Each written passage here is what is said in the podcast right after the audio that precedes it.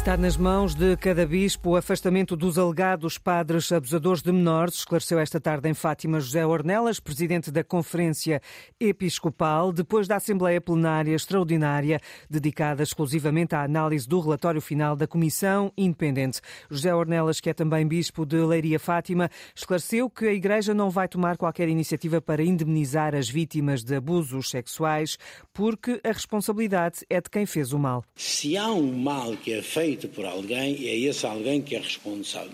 Para falar de, investiga de indemnização, falar de ajuda e apoio às vítimas, que é justo que o tenham, isso foi o que já, já referi, que é uma prioridade para nós.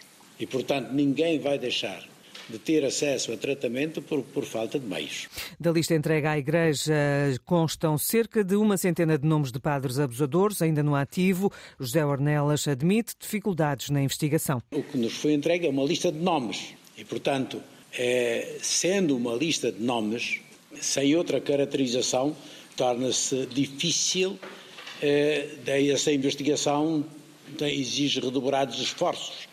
Para António Marujo, diretor do jornal online Sete Margens, o comunicado da Conferência Episcopal desta sexta-feira reflete as diferentes opiniões sobre o tema que existem no seio do grupo de bispos portugueses, mas refere também António Marujo que falta saber como se implementam as medidas anunciadas. Algumas ideias, alguns caminhos de solução, algumas intenções mas não temos uh, nem um calendário, nem medidas concretas que, na minha perspectiva, já poderiam ter saído daqui hoje aliás, na sequência de, do debate público que se instaurou nas últimas duas semanas, sobretudo, depois da, da entrega do relatório da Comissão Independente.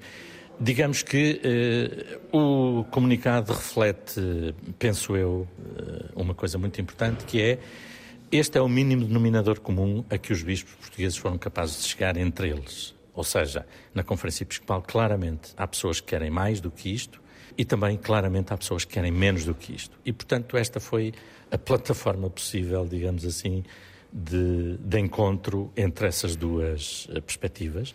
E pela Associação Quebrar o Silêncio, há a opinião de que a postura da Igreja nesta conferência episcopal pode desencorajar as vítimas a fazer eh, denúncias.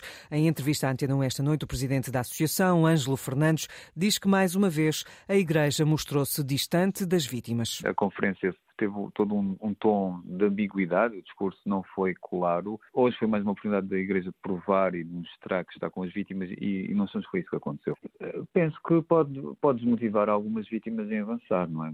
Houve vítimas que, depois de terem partilhado o seu testemunho na Comissão, eh, queixam-se hoje e, e com razão de que nada foi feito e as vítimas naturalmente têm o direito de, de questionar se valeu a pena ter remexido em situações traumáticas, não é? Em acontecimentos traumáticos. E para o bastonário da Ordem dos Psicólogos, não basta o que chama de medidas simbólicas da Igreja Católica. Francisco Miranda Rodrigues considera que o apoio psicológico e psiquiátrico às vítimas, anunciado pelo presidente da Conferência Episcopal Portuguesa, pode não chegar a ser solução. É possível ajudar eh, estas pessoas, que muitas delas necessitaram de facto deste apoio, por exemplo, exemplo, ao nível psicológico, mas também devemos aceitar que é muito difícil que a apresentação desta ou daquela medida eh, algumas eh, que são eh, medidas simbólicas, possam por si só ter um impacto generalizado para a maior parte das vítimas e poder com isso fazê-las sentir que o seu sofrimento fica mitigado, ou que de alguma forma está a ser feita qualquer tipo de justiça e até de reconhecimento proporcional àquilo que sentiram. Não tenho grandes dúvidas que são precisas mais do que medidas simbólicas. Há isso não tenho qualquer dúvida em afirmar. Francisco Miranda Rodrigues, em declarações, a agência Lusa é o bastonário da Ordem dos Psicólogos. Para ele, a capacidade para ajudar algumas das vítimas é demasiado limitada perante o trauma dos abusos sofridos no passado. A Comissão Independente sobre Abusos Sexuais na Igreja Católica, que cessou funções no início, no início de fevereiro, validou 512 de 564 testemunhos. Considera por isso que existem, no mínimo, perto de 5 mil vítimas de abusos sexuais no seio da Igreja Católica em Portugal. 25 casos foram reportados ao Ministério Público, de 15 inquéritos abertos, 9 foram arquivados. Estes testemunhos referem-se a casos de abusos sexuais ocorridos entre 1950 e 2022. Na Casa Branca, esta sexta-feira, o chanceler alemão prometeu apoio continuado à Ucrânia. Já o presidente norte-americano aproveitou para anunciar nova ajuda militar. Joe Biden reforçou que só com o empenho de todos os aliados será possível fazer frente à ameaça russa.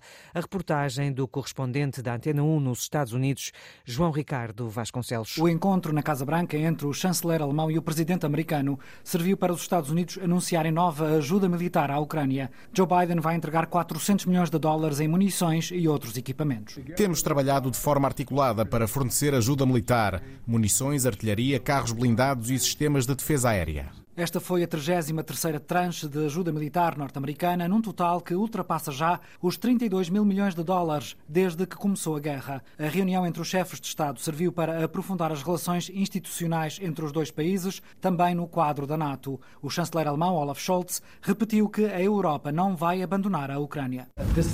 Nesta altura, penso que é muito importante deixar a mensagem que vamos continuar a apoiar pelo tempo que for necessário.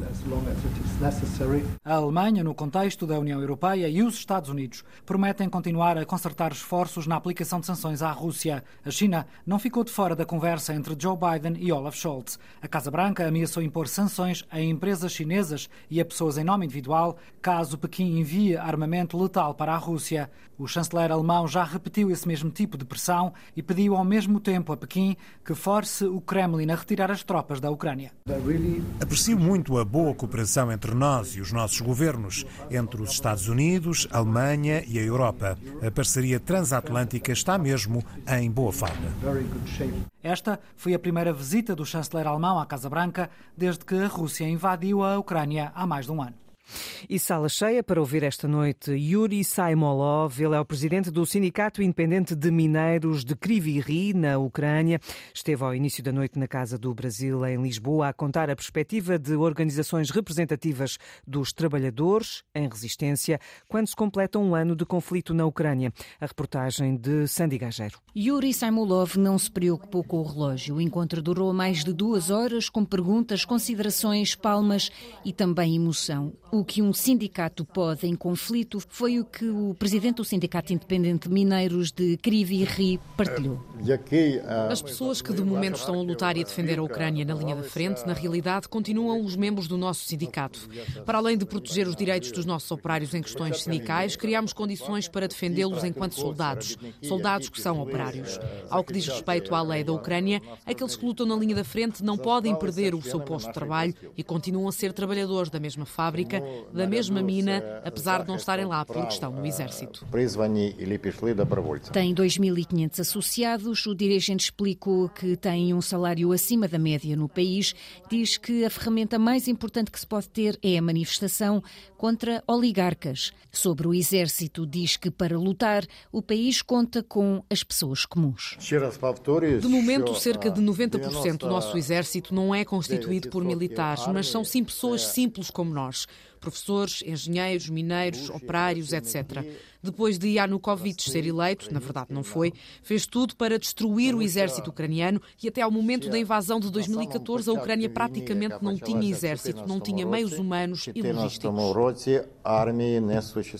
Questionado pelo público sobre a paz, Yuri revelou a posição do sindicato e compara a situação da guerra na Ucrânia como um ataque na rua, alguém que tenta matar alguém. É possível apoiar movimentos para a paz, mas é preciso lutar. Diz que é esta a posição do sindicato e 500 associados estão a lutar na guerra. Ora, o que um sindicato pode em situação de guerra é disso que Yuri Simonov, presidente do Sindicato Independente de Mineiros de Kriviri, na Ucrânia, vai falar também este sábado às quatro da tarde na coletividade do Pai Vence no uh, Barreiro.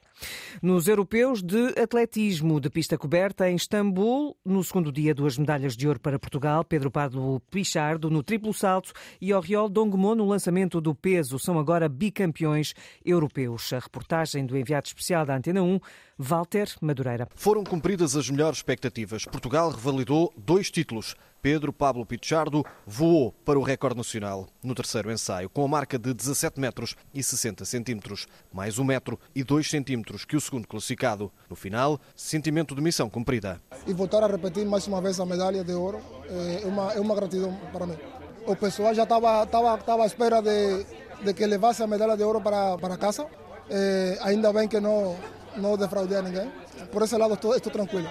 Tiago Pereira, que sonhava com o pódio, ficou em quarto lugar. No lançamento do peso, Oriol Dongmo não superou os 20 metros, mas bateu toda a concorrência. Claro que não foi a, a, a performance que eu queria. Eu queria lançar muito mais, acima dos 20 metros. Uh, sabe mais em um pouco foi a minha primeira seleção. Com mais estas duas medalhas, Portugal agora tem 29 em europeus de pista coberta. Também em quarto lugar ficou Jéssica Inchud no lançamento do peso. A fechar o dia, Arieles Martínez fechou em quinto lugar na final dos 60 metros e igualou o recorde nacional. Estou muito feliz, agora, agora foi a melhor partida e igualar o recorde de Portugal. Estou super, super, super feliz. Mariana Machado desistiu na final dos 3 mil metros.